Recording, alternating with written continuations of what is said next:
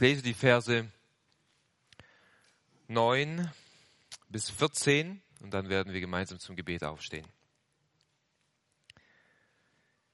Deshalb hören auch wir nicht auf, von dem Tag an, da wir es gehört haben, für euch zu beten und zu bitten, damit ihr erfüllt sein mögt mit der Erkenntnis seines Willens in aller Weisheit und geistlicher Einsicht, um würdig des Herrn zu wandeln, zu allem Wohlgefallen, in jedem guten Werk Frucht bringend und wachsend durch die Erkenntnis Gottes, gekräftigt mit aller Kraft nach der Macht seiner Herrlichkeit zu allem Ausharren und aller Langmut, mit Freuden danksagend dem Vater, der uns fähig gemacht hat zu dem Anteil am Erbe der Heiligen in dem Licht, der uns errettet hat aus der Gewalt der Finsternis und versetzt hat in das Reich des Sohnes seiner Liebe, indem wir die Erlösung haben, die Vergebung der Sünden.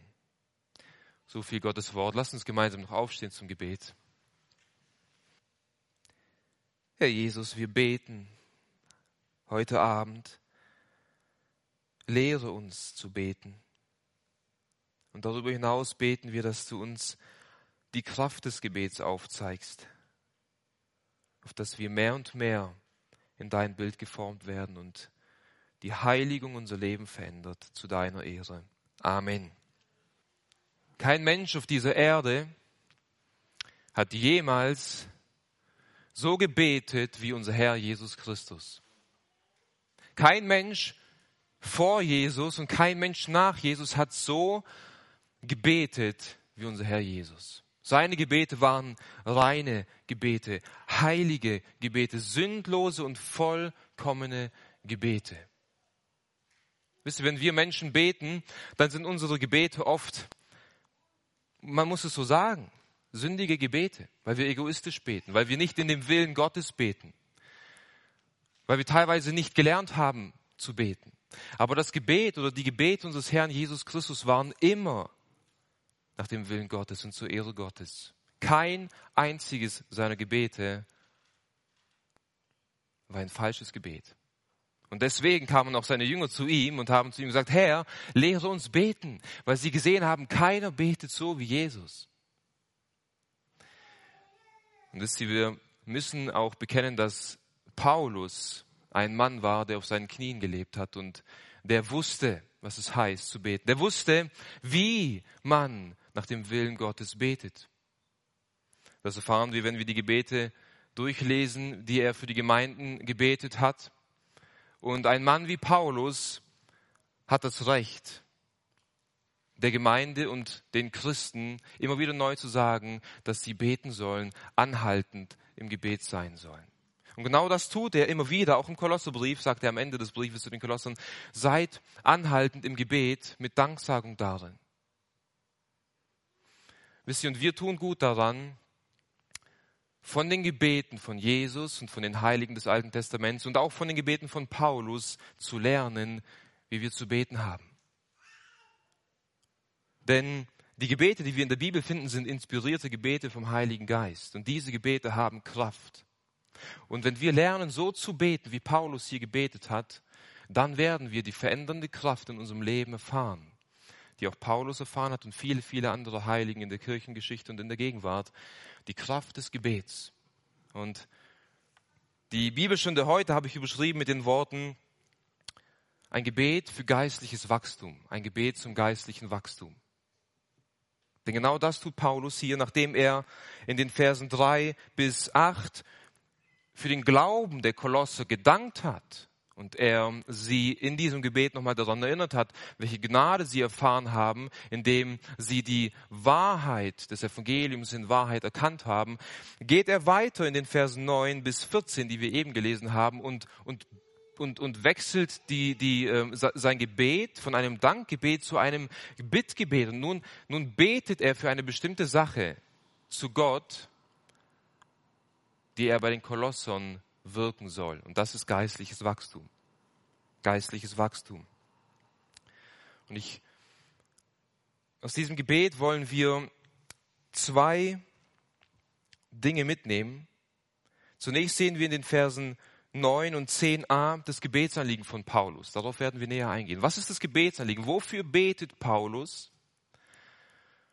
Und dann werden wir in den anschließenden Versen vier Auswirkungen dieses Gebetsanliegens sehen.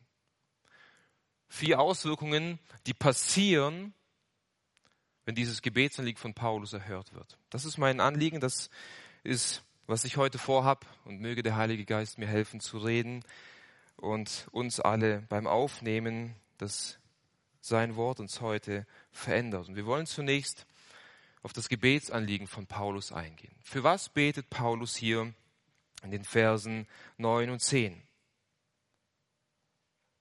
Er sagte, deshalb hören auch wir nicht auf, von dem Tag an, da wir es gehört haben, für euch zu beten.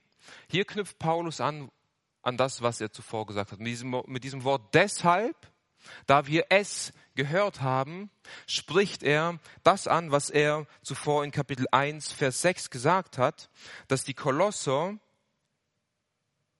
die Wahrheit oder die Gnade Gottes in Wahrheit erkannt haben. Und hier spricht er von, von einem Erkennen der Gnade Gottes, von einem einmaligen Erkenntnis ähm, seines sündigen Zustandes, von einem Erkennen, dass wir Gnade brauchen und dass Jesus Christus der einzige Weg ist, um diese Gnade zu empfangen. Das ist dieses einmalige Erkenntnis. Und er sagt, deshalb, da wir es gehört haben, da wir gehört haben, dass ihr diese Gnade erkannt habt, hören wir nicht auf, für was zu beten, damit ihr erfüllt sein mögt mit der Erkenntnis seines Willens in aller Weisheit und geistlichen Einsicht.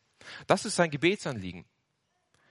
Sie haben die Gnade Gottes erkannt und jetzt betet er dafür, dass sie in der Erkenntnis Gottes mehr und mehr und mehr zunehmen.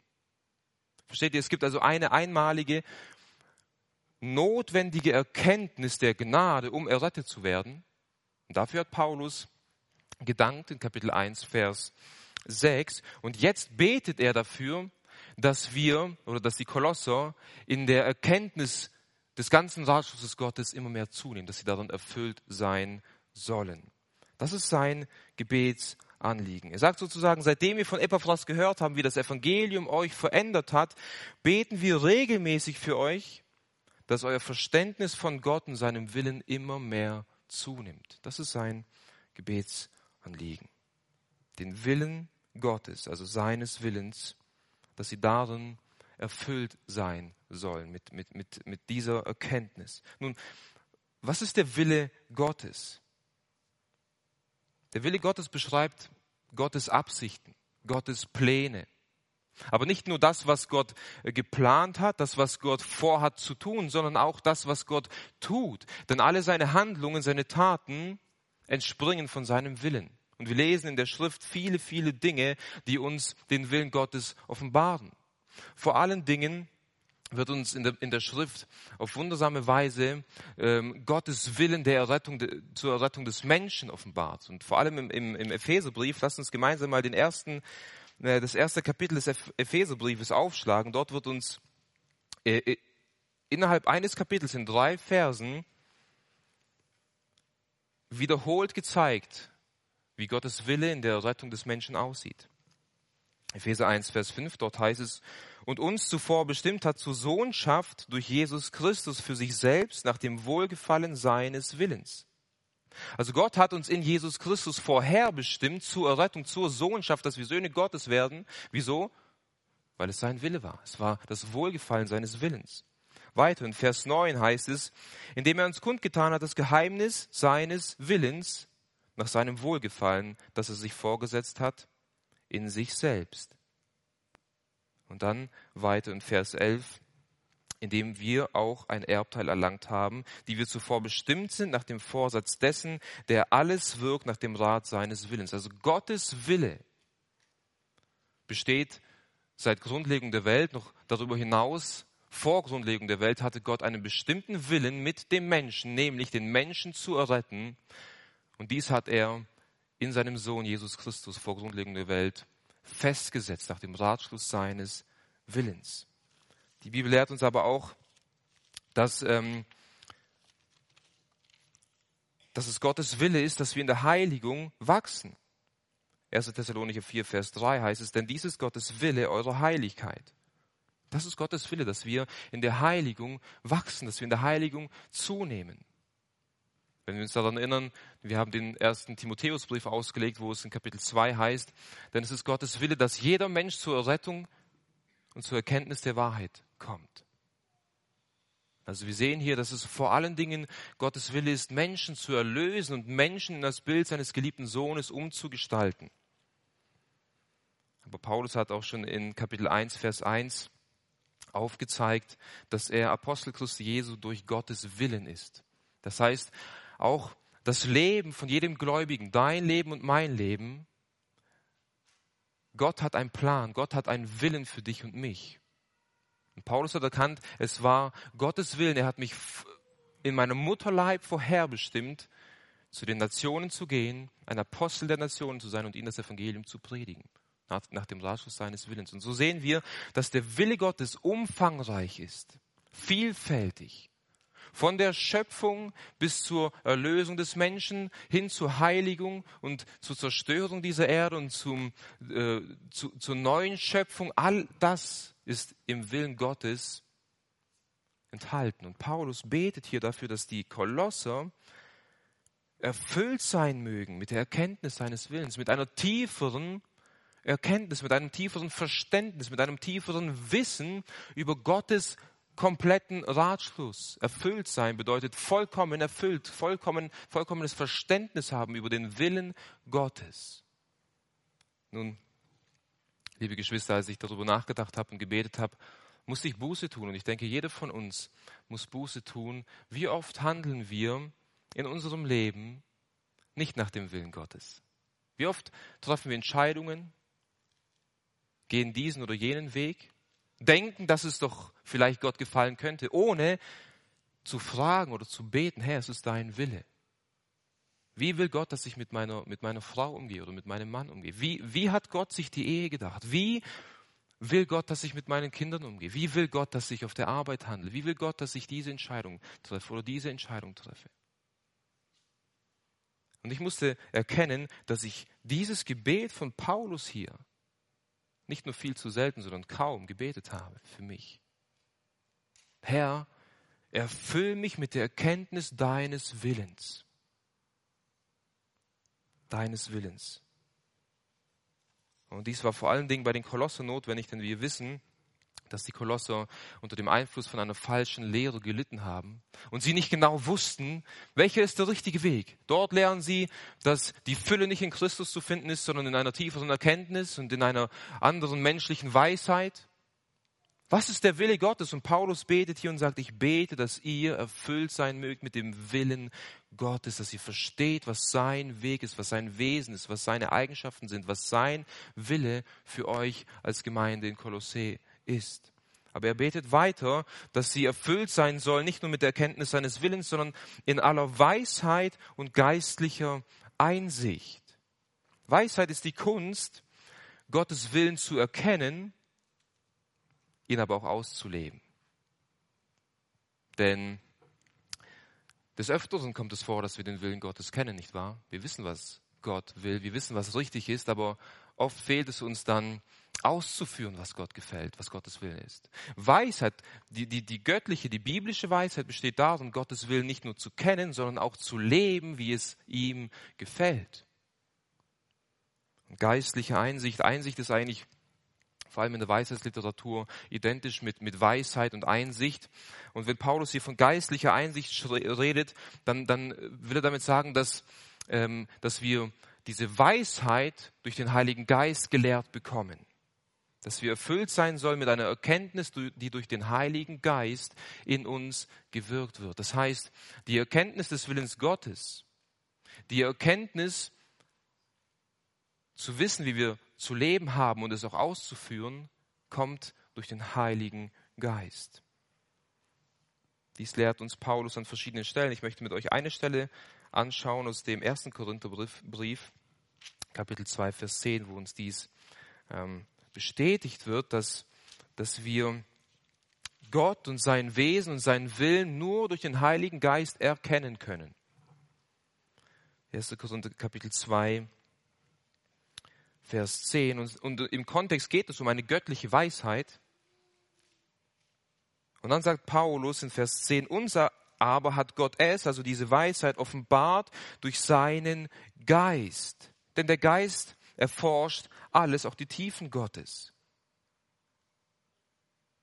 Und jetzt lese ich noch Vers 14. Der natürliche Mensch aber nimmt nicht an, was des Geistes Gottes ist, denn es ist ihm Torheit und er kann es nicht erkennen, weil es geistlich beurteilt wird. Der Geistliche aber beurteilt alles, er selbst aber wird von niemandem beurteilt. Also die Weisheit Gottes, den Willen Gottes zu erkennen, können wir nur, wenn der Heilige Geist uns unterweist und uns lehrt, wenn der Heilige Geist uns Einsicht gibt in den Willen Gottes. Und dafür betet Paulus für die Kolosser. Die falschen Lehrer lehrten ihn, dass sie dass es eine menschliche Weisheit gibt, eine, eine tiefere Erkenntnis, indem man durch ekstatische Vorgänge äh, in, in eine andere Welt ähm, ja, versetzt wird und man durch, durch, ähm, durch Einflüsse von, von geistlichen Mächten eine, eine größere Erkenntnis bekommt. Das lehrten die falschen Lehrer. Und Paulus sagt, nein, nein, nein, der Heilige Geist ist es, der euch die Tiefen Gottes, den Willen Gottes offenbart. Und darüber hinaus werden wir später noch darauf eingehen, sagt in Kapitel 2, Vers 4, dass in Christus verborgen sind alle Schätze der Weisheit und der Erkenntnis. In Jesus Christus ist alles, was wir über Gott, über sein Wesen, über seine Eigenschaften und über das Evangelium wissen müssen, verborgen, nicht in irgendwelchen anderen Dingen, die die falschen Lehrer euch beibringen wollen. In Jesus Christus.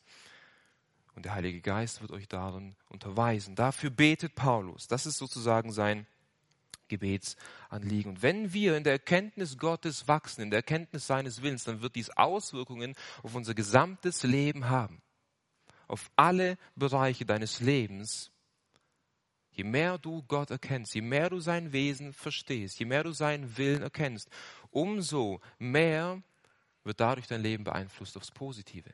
Und das ist, was Paulus weiter betet. Vers 10. Also er betet, dass sie in, in, in, der Kenntnis des Willens Gottes zunehmen, in aller Weisheit und geistlichen Einsicht. Wieso? Um würdig des Herrn zu wandeln, zu allem Wohlgefallen. Deswegen. Deswegen müsst ihr die, den Willen Gottes erkennen. Deswegen müsst ihr Weisheit und geistliche Einsicht bekommen, damit ihr würdig des Herrn wandelt. Wandeln könnt. Wandeln bedeutet herumlaufen. In der Mitte von, von jemandem herumlaufen. Und es beschreibt in gewisser Weise einen, einen Lebensstil, eine Lebenshaltung von einem Menschen. Und wie soll diese Lebenshaltung von den Kolossen aussehen? Von jedem Christen. Sie, sie sollen würdig wandeln. Sie sollen eine würdige Lebenshaltung haben. Würdig was? Angemessen unserem Stand als Christen. Angemessen dessen, was in und mit uns passiert ist durch die Wiedergeburt. Als wir die Gnade Gottes in Wahrheit erkannt haben, bedeutet, als wir erfassen und verstehen konnten, wer wir sind und wer, was Christus für uns getan hat. Wir sind Kinder Gottes. Wir wurden erlöst. Nicht durch Silber und Gold, sondern durch das kostbare Blut unseres Herrn Jesus Christus. Dementsprechend sollen wir würdig wandeln, unser, unser ganzes Auftreten, unser Lebensstil, unsere Kleidung, wie wir reden, wie wir uns geben, soll würdig unseres Herrn Jesus Christus sein. Es bedeutet auch in gewisser Weise vor dem Angesicht Gottes zu leben in der Gegenwart Gottes zu leben, in dem Bewusstsein zu leben, dass Gott mich sieht, gottesfürchtig zu leben. Es ist interessant, dass in 1. Mose 5 über Henoch gesagt wird und Henoch wandelte mit Gott. Wissen wir das? Deswegen wurde er auch entrückt. Henoch wandelte mit Gott. In im Neuen Testament, in, im Hebräerbrief, Hebräer 11 wird über Henoch gesagt, dass er Gott wohlgefallen habe. Also er wandelte mit Gott, er wandelte in der Gegenwart Gottes, in der Furcht Gottes. Und der neutestamentliche Schreiber sagt, dass er in allem, was er tat, Gott wohlgefallen habe. Und was, für was betet Paulus hier? Dass wir würdig des Herrn wandeln zu allem Wohlgefallen. Das bedeutet, dass wir als Kinder Gottes, wenn wir Gott mehr und mehr erkennen, können wir mehr und mehr so wandeln, wie es ihm gefällt, in einer gottesfürchtigen Art und Weise, dass es ihm in allem wohl gefällt, so wie auch Henoch. Das ist Paulus sein Gebet und sein Wunsch für die Christen in Kolossä. Und das ist das Gebet, das jeder von uns für uns persönlich und für diese Gemeinde beten sollte, dass wir mehr und mehr die Größe, die Herrlichkeit und, und, die, und die Tiefe Gottes verstehen und erkennen, dass wir dadurch, sei es im Umgang mit, mit unseren Liebsten, sei es auf der Arbeit, wo auch immer wir uns befinden, einen würdigen Lebensstil führen können, der Gott in allem ehrt und Gott in allem wohl gefällt. Würdig des Herrn zu wandeln, beschreibt Paulus näher in Kapitel 2, Vers 6 vom Kolosserbrief, wo er sagt, wie ihr nun den Christus, Jesus, den Herrn empfangen habt, so wandelt in ihm. Würdig des Herrn zu wandeln bedeutet, in Christus zu sein und in ihm zu wandeln. Das heißt, in seiner Gerechtigkeit, in seiner Heiligkeit, in seiner Weisheit. Und das können wir nur, wenn wir den Willen Gottes mehr und mehr erkennen. Das ist also das Gebetsanliegen von Paulus. Das ist, wofür Paulus betet. Und mein lieber Bruder, meine liebe Schwester, wenn du geistlich wachsen willst, wenn du mehr und mehr würdig des Herrn wandeln willst in allen Bereichen deines Lebens, dann sollte dies zu deinem Gebetsanliegen werden. Zu beten, Herr, erfüll mich mehr und mehr mit der Erkenntnis deines Willens in aller Weisheit und geistlicher Einsicht, damit ich würdig wandeln kann für meinen Herrn, ihm wohlgefällig zu sein. Und nun geht Paulus weiter in den Versen 10b bis 14 darauf ein, wie genau es aussieht, würdig dem Herrn zu wandeln. Welche Früchte entspringen, wenn wir dieses Gebet beten. Er zeigt hier vier Merkmale oder vier Auswirkungen auf, wie es aussieht, würdig des Herrn zu wandeln. Die erste Frucht ist, wir werden Frucht bringen. Oder das erste Merkmal ist, wir werden Frucht bringen. Vers 10 heißt es, dass wir würdig des Herrn wandeln sollen, zu allem Wohlgefallen, in jedem guten Werk Frucht bringend. Nun, was sind gute Werke? Gute Werke sind nicht Werke, die wir tun können oder tun sollen, um Gottes Gunst zu verdienen, Gottes Gunst zu erarbeiten gute Werke sind nicht Handlungen, Werke und Taten, die wir tun, um gut vor Gott dazustehen.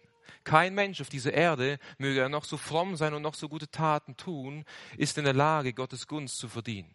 Ein Mensch hat jemals auf dieser Erde gelebt, der Gottes Gunst verdient hat, und das war Jesus Christus. Er hat ein perfektes Leben, er hat gute Werke von seiner Geburt bis zu seinem Tod vollbracht.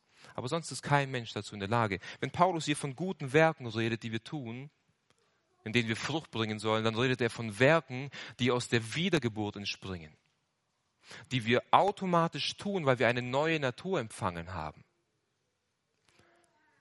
Und das lehrt uns die Bibel an, an mehreren Stellen. Es werden immer wieder schlechte Werke oder schlechte Früchte mit guten Werken oder guten Früchten äh, gegenübergestellt. Zum Beispiel lesen wir das im, im äh, Galaterbrief, wo es um die äh, Früchte des Geistes geht. Davor ähm, redet Paulus von von Werken des Fleisches, also von bösen Werken in Galater 5. Und dann in Galater 5, Vers 19 und 22 redet Paulus von den Früchten des Geistes, von guten Werken, die der Geist in uns hervorbringt. Aber auch Jakobus beschreibt die guten Werke als ein Kennzeichen echten Glaubens. Zeige mir deine Werke durch deinen Glauben. Er sagt nicht, ich will, dass deine Werke den Glauben hervorbringen, sondern Dein Glaube bringt diese Werke hervor. Gute Werke sind Früchte echten Glaubens. Paulus stellt auch bei den Kolossern in Kapitel 1, Vers 21 diese, diese Gegenüberstellung von, von den schlechten Früchten, von, von, den, von den Werken eines toten Menschen, eines geistlich toten Menschen auf. Dort heißt es nämlich, und euch, die ihr einzeln fremdet und Feinde wart nach der Gesinnung in bösen Werken. Böse Werke sind Sünden. Wir haben die Gerechtigkeit gehasst. Wir haben Gott und sein Wort abgelehnt. Wir haben die Sünde geliebt und wir haben Dinge getan und uns in der Sünde gebadet wie in Dreck und uns hat es nichts ausgemacht. Das waren die bösen Werke, die wir einst getan haben. Aber Paulus sagt weiter in Vers 22, hat er aber nun versöhnt in dem Leib seines Fleisches durch den Tod, um euch heilig und untadelig und unsträflich vor sich hinzustellen. Das hat Gott getan mit uns. Wir sind reingewaschen durch das Blut Jesu und nun sind wir fähig, sind wir in der Lage, durch den Heiligen Geist gute Werke zu tun. Und wie gesagt, nicht um Gott zu imponieren, sondern das sind Kennzeichen echten Glaubens. Jetzt, nachdem wir wiedergeboren sind, sollen wir durch unser Leben Früchte echten Glaubens hervorbringen. Und je mehr wir in der Erkenntnis des Willens Gottes wachsen und zunehmen, umso reifere und größere Früchte wird unser Leben hervorbringen. Sie früher, bevor wir, bevor ich bekehrt war, habe ich geflucht und ich habe es geliebt zu fluchen. Nachdem Gott mich wiedergeboren hat, da musste nicht jemand zu mir kommen und sagen, Richard, du weißt schon, dass Fluchen falsch ist. Das ist die Frucht, die durch die Wiedergeburt in mir entstanden ist. Und ich habe verstanden, das ehrt Gott nicht, das ist nicht würdig des Herrn. Und deswegen fluche ich nicht mehr. Wir haben gelogen und wir haben es geliebt zu lügen und wir hatten nicht mal ein schlechtes Gewissen zu lügen, bevor wir bekehrt waren, nachdem der Geist Gottes in uns Wohnung genommen hat und wir reingewaschen wurden, wussten wir, es ist falsch zu lügen. Und wenn wir gelogen haben, dann hat der Geist in uns uns ermahnt und wir wussten, es war falsch, was wir getan haben, nicht wahr? Das sind Früchte, das ist die Frucht der guten Werke. Wir haben die Sünde geliebt. Und jetzt, nachdem wir wiedergeboren wurden, merken wir, dass wir die Sünde nicht mehr lieben. Wir tun sie immer noch, immer wieder, aber wir lieben sie nicht mehr, sondern wir, wir ekeln uns davor und wir fragen uns manchmal mit, mit Paulus gemeinsam, ich elender Mensch, was soll ich tun? Ich sehe zwei Gesetze in mir, die miteinander streiten. Einerseits liebe ich dein Gesetz, aber ich sehe, dass ich dein Gesetz nicht tue. Und ich hasse die Sünde, aber ich tue doch die Sünde. Aber das ist ein Kennzeichen, das ist die Frucht der guten Werke in uns. Und je mehr wir Gottes Wort studieren, in der Erkenntnis Christi zunehmen und wachsen, umso mehr verstehen wir, was gut und falsch ist. Und umso mehr werden wir Früchte von guten Werken hervorbringen. Das ist automatisch, das passiert automatisch. Die zweite Auswirkung, ein zweites Merkmal, das geschieht, wenn wir in der Erkenntnis Gottes zunehmen, wir werden geistlich wachsen weiter in Vers 10 sagt er, dass wir in jedem guten Werk Frucht bringen und wachsend durch die Erkenntnis Gottes. Also wir, wir wachsen geistlich, je mehr wir Gott erkennen. Wisst ihr, damit eine Pflanze wachsen kann, damit eine Pflanze im Garten oder wachsen kann, bedarf es äußerer Einflüsse, nicht wahr? Es muss regnen, und es muss ordentlich die Sonne auf diese Pflanze scheinen. Und dann wächst die Pflanze automatisch. Je, je mehr Sonne sie abkriegt, umso mehr wächst die Pflanze. Sie ist abhängig von äußeren Einflüssen. Dasselbe geschieht auch im geistlichen Leben. Wir wachsen nicht durch innere Anstrengungen. Nicht, wenn wir uns festgesetzt haben, dies und jenes will ich jetzt tun und ich, und ich werde es so lange tun, bis ich es geschafft habe. Dadurch wachsen wir nicht geistlich, liebe Geschwister. Wir wachsen geistlich genauso wie eine Pflanze. Wir, es bedarf äußerer Einflüsse. Wir brauchen den Regen des Wortes Gottes und die Sonne der Herrlichkeit Gottes, um zu wachsen.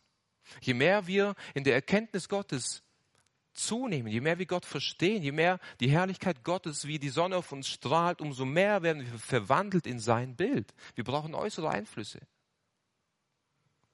um zu wachsen. Ich denke, der bekannteste Vers Hierzu ist der Vers aus 2. Korinther 3, Vers 17. Wo es heißt, der Herr aber ist der Geist, wo aber der Geist des Herrn ist, ist Freiheit. Und jetzt Vers 18. Wir alle aber mit aufgedecktem Angesicht die Herrlichkeit des Herrn anschauen, werden verwandelt nach demselben Bild von Herrlichkeit zu Herrlichkeit als durch den Herrn, den Geist. Ja, es ist nicht, je mehr ihr tut, umso mehr werdet ihr verwandelt in das Bild Jesu, Je mehr ihr euch anstrengt, umso mehr werdet ihr verwandelt in das Bild Jesu. Je mehr ihr fastet und je mehr ihr betet und je mehr ihr studiert und je mehr ihr dies und jenes tut, umso mehr werdet ihr verwandelt in das Bild Jesu. Das steht hier nicht, liebe Geschwister. Hier steht, je mehr wir ihn sehen. Je mehr du Jesus siehst, umso mehr wirst du in sein Bild geformt werden. Je mehr du seine Größe siehst, seine Liebe, umso mehr wird seine Liebe dein Leben beeinflussen. Je mehr du seine Gerechtigkeit siehst, umso mehr wirst du zerbrochen und strebst mehr und mehr nach der Gerechtigkeit. Je mehr du seine Gnade mit den Sündern siehst, umso mehr wirst auch du gnädig mit deinem Nächsten sein. Je mehr du Christus siehst, umso mehr werden seine Eigenschaften zu deinen Eigenschaften. Siehst du das? Wir müssen lernen, aufzuhören, krampfhaft Dinge zu tun. Weil wir alle merken, dass diese Dinge uns nur gefangen nehmen. Und wir zu Gesetzlichkeit neigen, nicht wahr? Versteht ihr? Natürlich müssen wir beten. Das ist, was Paulus hier tut. Natürlich müssen wir die Schrift studieren. Aber nicht mit dem Ziel, ich will jetzt unbedingt verändert werden, sondern mit dem Ziel, ich will Jesus sehen. Ich will Jesus sehen. Und je mehr ich Jesus sehe, umso mehr werde ich in sein Bild geformt. Das ist, Christ, das ist Christentum, liebe Gemeinde. Das ist unsere Religion. Nicht Gesetze, nicht Werke, sondern Gnade. Durch Mose kam das Gesetz und durch Jesus kam die Gnade und Wahrheit. Das bedeutet nicht, wenn wir wachsen geistlich, dass, es, dass wir wie eine Pflanze ähm, aufschießen, die ganze Zeit schön wachsen und irgendwann kommen die Knospen und die Blüten und alles ist wunderbar und irgendwann mal äh, ist eine wunderbare, prachtvolle Blume da, die da steht. Manchmal, manchmal ist das Leben eines Christen, dass wir zwei Schritte vorgehen, wir wachsen geistlich und dann auf einmal wieder zwei, drei Schritte zurück. Wir fallen wieder. Das ist das geistliche Wachstum eines Christen. Das bedeutet auch zu fallen. Aber es bedeutet auch, dass wir teilweise wachsen in der geistlichen Erkenntnis und wir nehmen es nicht mal wahr, dass wir wachsen, aber andere um uns herum sehen, da passiert was mit ihm. Es ist wie mit einem kleinen Kind.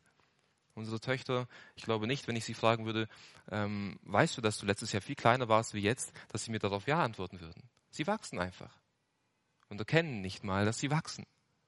Versteht ihr? Manchmal ist es bei uns genauso. Wir wachsen, wir wachsen in der geistlichen Erkenntnis, aber wir fühlen uns manchmal immer noch so elend und so sündig, aber doch wirkt Gott in uns ein Wachstum, dass andere Menschen mehr und mehr Jesus in uns sehen. Das ist, wofür Paulus hier betet. Ein drittes Merkmal, wenn wir in der Erkenntnis Gottes und seines Willens wachsen, ist, wir werden gestärkt werden, auszuharren. Wir werden gestärkt werden, auszuharren. Vers 11 heißt es, gekräftigt mit aller Kraft nach der Macht seiner Herrlichkeit zu allem Ausharren und aller Langmut. Habt ihr gesehen, dass Paulus hier ähm, drei verschiedene Begriffe verwendet, um das, das Wort Macht oder Kraft oder Stärke zu beschreiben? Hier heißt es, gekräftigt mit aller Kraft nach der Macht seiner Herrlichkeit zu allem Ausharren. Und einerseits beschreibt Paulus hier die uneingeschränkte Herrschermacht Gottes.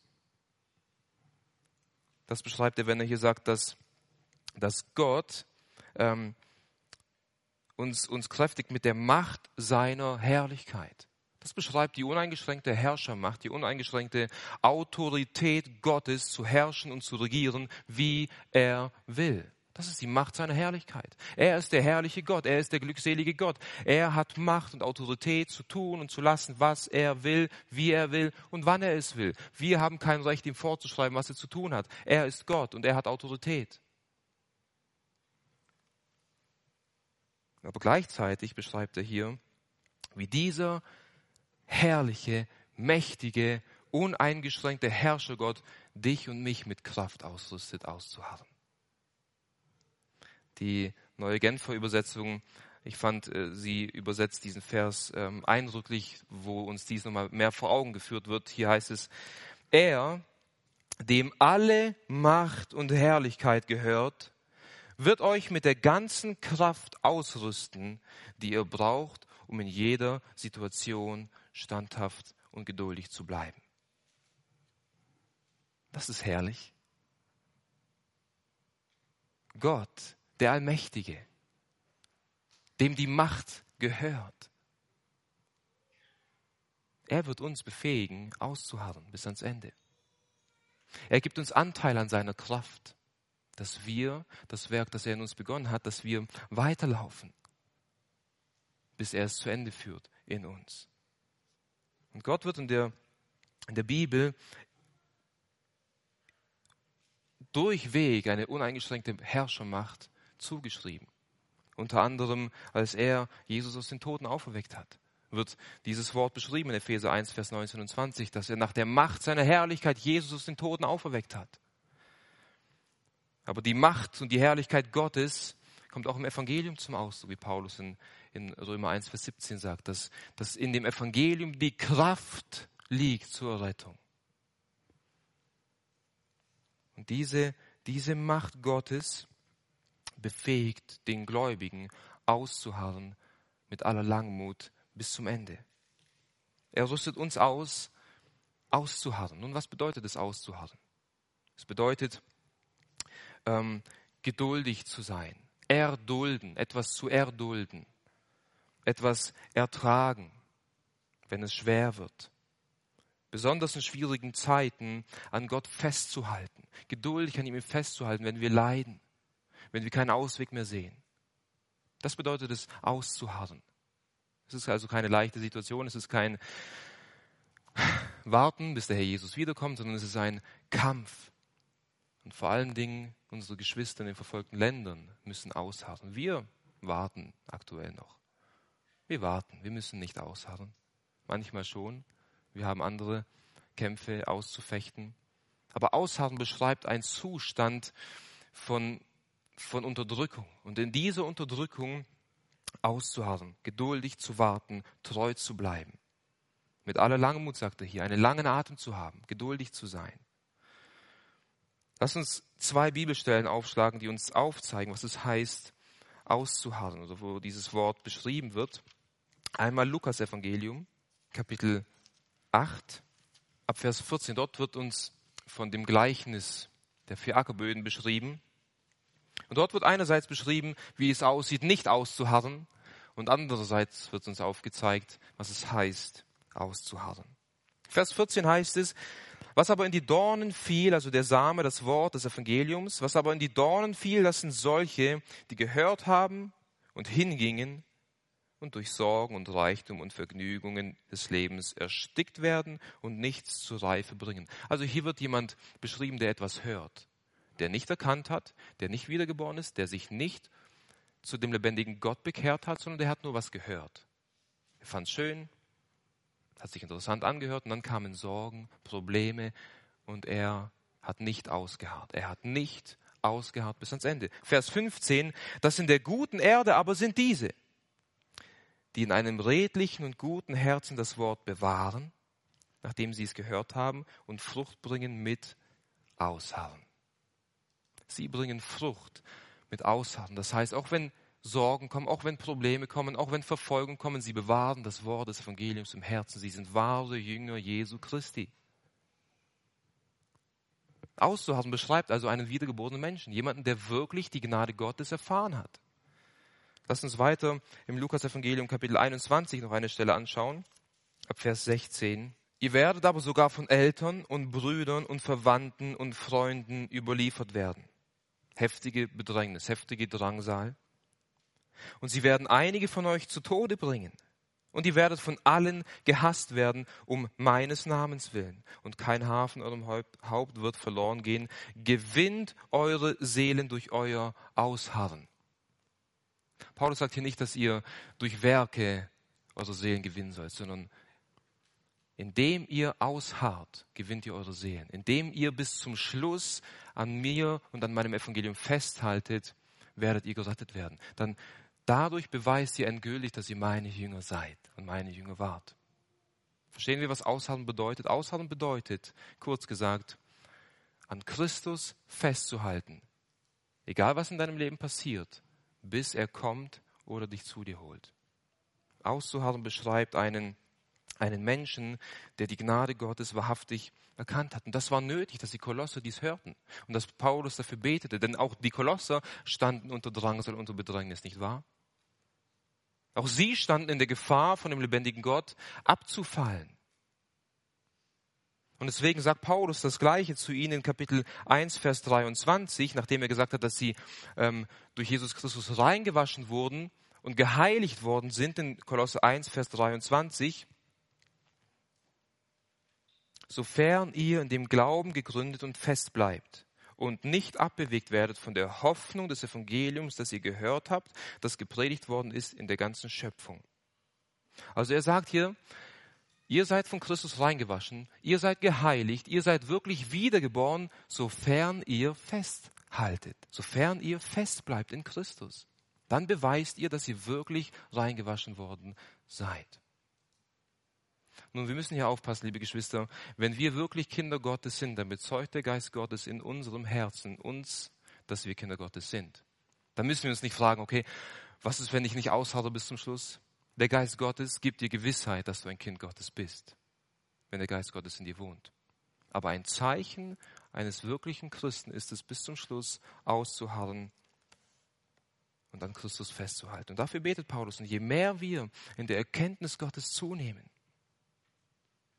Umso mehr verstehen wir, dass Gott alle Macht gegeben ist. Umso mehr verstehen wir auch, dass diese Macht, die Gott besitzt, uns fähig macht, auszuharren. Das ist, was Paulus hier sagt. Das ist ein, ein trostvolles Wort, eine Ermutigung an uns, dass Gott uns fähig macht, auszuharren. Dass seine Macht uns stärkt und uns Kraft gibt, auszuharren. Und das vierte und letzte Merkmal von einem würdigen Wandel ist es, wir werden dankbar sein. Und das sind die Verse 12 bis 14, wo Paulus sagt, Dank sagen dem Vater, der uns fähig gemacht hat zu dem Anteil am Erbe der Heiligen, in dem Licht, der uns errettet hat aus der Gewalt der Finsternis, uns versetzt hat in das Reich des Sohnes seiner Liebe, in dem wir die Erlösung haben, die Vergebung unserer Sünden. Paulus sagt ja, dass wir mit Freuden dankbar sein sollen, mit Gott, dem Vater, mit Freuden Dank entgegenbringen sollen. dieses Wort ähm, Dank sagen wird oft im Zusammenhang, mit der Erlösung gebraucht. Wir sollen Gott beständig einen Dank darbringen dafür, was er in und mit uns getan hat. Zum Beispiel in Kapitel 4, Vers 2 ruft er die, die Kolosse auf, verharrt im Gebet und wacht darin mit Danksagen. Und das, das bedeutet, wir sollen uns beständig dessen bewusst sein, was Gott mit uns getan hat. Und deswegen sollen wir Gott beständig Dank darbringen. Was hat Gott mit uns getan? Er beschreibt es hier auf, auf eine eindrückliche Art und Weise. Interessanterweise gebraucht Paulus im Kolosserbrief des Öfteren äh, Begriffe, Wörter, die er in anderen Briefen nicht verwendet. Also der Kolosserbrief ist auch in der, in der Art und Weise, wie er geschrieben wurde, ein äußerst besonderer Brief. Und er zeigt hier auf, Danksagen dem Vater, der uns fähig gemacht hat zu dem Anteil am Erbe. Er hat uns fähig gemacht, er hat uns passend gemacht, er hat uns geeignet zu etwas. Fähig gemacht bedeutet, Gott der Vater hat alles vorbereitet, damit sündige Menschen würdig erachtet werden, Kinder Gottes zu heißen. Gott hat uns fähig gemacht. Er hat uns den Zugang zu ihm verschafft. Wie? Durch Jesus Christus. Er hat uns fähig gemacht. Wozu? Am An, zum Anteil am Erbe der Heiligen in dem Licht. Wir, wir, wir haben einen Anteil am Erbe der Heiligen bekommen. Diese zwei Begriffe Anteil und Erbe werden im Alten Testament des Öfteren gebraucht, um Landbesitz ähm, wo, wo Landbesitz vererbt wird, um dieses Landbesitz zu beschreiben. Zum Beispiel, wenn das Volk Israel von, von, von dem äh, Besitz wenn, wenn die, die Rede von dem Land ist, das Gott ihnen vererbt hat, dann ist es immer das, der, der Teil und das Erbe, das Gott dem Volk Israel verheißen hat. Ich möchte eine Stelle aus dem fünften Buch Mose vorlesen, wo uns äh, diese zwei Begriffe ähm, begegnen. 5. Mose 10, Vers 9. Dort wird von den Kindern Levi geredet, welche kein Anteil und kein Erbe im Land haben. Wieso? Weil Gott ihr Teil und Gott ihr Erbe ist. Und dann heißt es hier in 5. Mose 10, Vers 9. Darum erhielt Levi weder Teil noch Erbe, also weder Anteil noch Erbe, so wie es ja auch im Kolosserbrief heißt, mit seinen Brüdern. Wieso? Der Herr ist sein Erbteil. So wie der Herr, dein Gott, zu ihm geredet hat. Und wenn Paulus hier davon redet, dass wir von Gott fähig gemacht wurden, am Anteil und am Erbe der Heiligen, dann können wir davon ausgehen, dass hier von dem Himmel die Rede ist, von dem Land, von der Verheißung des Neu, der, von, von dem neuen Jerusalem, von, von dem ewigen Reich, wo Gott regieren und Gott herrschen wird. Er hat uns fähig gemacht, Erben dieses Reiches zu sein. Er hat uns fähig gemacht. Er hat alles dazu bereitet, damit wir dieses Reich empfangen können. Mit wem? Mit den Heiligen zusammen, mit den Heiligen im Licht. Also mit all denjenigen, die Gott erlöst hat und heilig gemacht hat. Im Licht ist wohl die Gegenwart Gottes. Also wir werden mit allen Heiligen in der Gegenwart Gottes das Reich äh, erben, Anteil an diesem Reich haben. Und nun geht Paulus weiter und zeigt uns auf, wie Gott uns fähig gemacht hat. Er hat uns errettet aus der Gewalt der Finsternis und versetzt in das Reich des Sohnes seiner Liebe. Er hat uns errettet und versetzt. Er hat uns aus einem Ort herausgerettet und in einen anderen Ort hinein versetzt. Er hat uns aus der Finsternis, das bedeutet aus dem Reich des Teufels, aus der Sklaverei der Sünde, aus der Gebundenheit, aus dem Tod, hat er uns errettet, herausgeführt und hineingestellt in das Reich des Sohnes seiner Liebe. Hier wird ein äußerst ähm, herrliches Wort gebraucht, um, um zu beschreiben, dass, dass, dass Jesus Christus der Sohn ist, den Gott über alles liebt, den Sohn seiner Liebe. So wie Gott vom Himmel her geredet hat, als Jesus getauft wurde, dies ist mein geliebter Sohn, an dem ich wohlgefallen habe. Paulus beschreibt hier, ihr alle wart in der Finsternis, ihr alle wart im Reich des Teufels gefangen in, in euren Sünden und Gott hat euch fähig gemacht, indem er euch herausgerettet hat aus dieser Sklaverei und er hat euch hineinversetzt in das Reich dessen, den er über alles liebt. Jesus wird in dem Reich regieren und herrschen. Und in dieses Reich wurden wir hineinversetzt von Gott, dem Vater. Paulus erklärt weiter in Vers 14, wie genau das geschehen ist, wie genau diese Errettung und diese Versetzung geschehen ist, indem wir die Erlösung haben, die Vergebung der Sünden. Jesus hat uns erlöst. Jesus hat ein, ein Lösegeld bezahlt. Ein Sklave in der Antike konnte nur freigekauft werden, indem man ein Lösegeld hinterlegt hat, indem man etwas bezahlt hat. Wir alle waren versklavt an den Teufel. Wir waren versklavt in unseren Sünden. Wir wurden erlöst. Wir wurden losgekauft von diesem Herrn, von diesem bösen Herrn, der Vater der Lügen. Wie? Indem Jesus Christus selbst das Lösegeld bezahlt hat mit seinem eigenen Blut. Und er hat uns alle unsere Sünden vergeben. Und indem er uns losgekauft hat, indem er stellvertretend am Kreuz für deine und meine Sünden gestorben ist, und wir dies im Glauben erkannt haben, wurden all unsere Sünden vergeben und wir wurden in das Reich des Sohnes Gottes versetzt. Und nun haben wir Anteil an dem Erbe von Jesus Christus. Und Paulus erinnert die Kolosse hier und sagt, Dank sagt Gott alle Zeit genau dafür. Erinnert euch, wie ihr wart, bevor ihr erlöst worden seid, in welchem jämmerlichen und erbärmlichen und hoffnungslosen Zustand ihr wart, aber wie Gott euch fähig gemacht hat, wie er euch herausgerettet hat und versetzt hat in dieses herrliche Reich. Und wenn du Jesus Christus im Glauben erkannt und ergriffen hast und wiedergeboren wurdest, dann gehörst du zu diesen Leuten, die Anteil am Erbe der Heiligen haben in dem Licht. Und dann bist du und ich verpflichtet, nicht nur verpflichtet, sondern dann sollte es uns eine Freude sein, täglich aufs neue Gott dafür Dank zu bringen.